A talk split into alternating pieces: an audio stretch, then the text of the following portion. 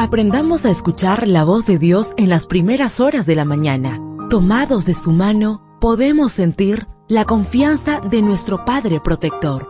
Bienvenidos a la devoción matutina para adultos. Palabras que reaniman, que calman, consuelan y llenan de esperanza. Bienvenidos.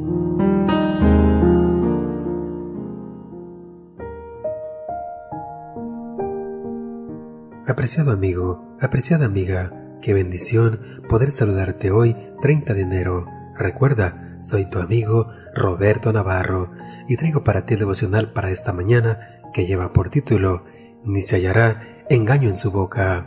La lectura bíblica la encontramos en el libro de Sofonías, capítulo 3, versículo 13.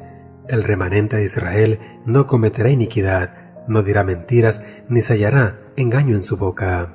Eva, en su afán por ganarle el punto al diablo, respondió a la exageración de la serpiente con otra exageración. Podemos comer del fruto de cualquier árbol, menos del árbol que está en el medio del jardín.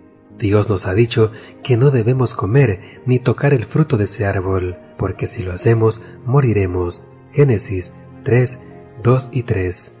No había una prohibición divina nada relacionado con tocar, pero Eva exageró las cosas, le añadió el verbo tocar y lo presentó como una orden expresa del Señor. Ya conocemos lo que sucedió después. Qué peligroso es suponer que la exageración es solo un pequeño recurso retórico en lo que se agrega algo a lo que es verdadero. Sin duda, la exageración no solo es pecado, sino que fue lo que dio pie a la entrada del pecado en nuestro mundo. Haríamos bien en recordar las célebres palabras del Señor. Por tus palabras serás justificado y por tus palabras serás condenado. Mateo 12:37. Lo que decimos está labrando para bien o para mal nuestra ruta hacia la eternidad. Elena G. de Guay señala, solo Dios mide y conoce el resultado del modo de hablar descuidado y exagerado, la voz, su educación y su uso correcto. Capítulo 25, página 142. Aunque hemos de admitir que nos cuesta poder domar la lengua, Dios ha prometido capacitarnos para que en nosotros no se halle lengua engañosa. Sofonías 3:13. Ojalá que esta promesa sea una realidad en nuestra vida y digamos no a la exageración.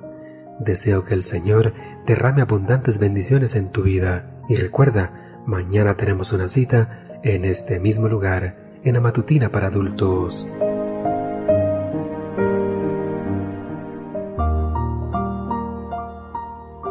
Ahora salimos a realizar nuestras actividades más seguros, sintiendo su voz en nuestro oído.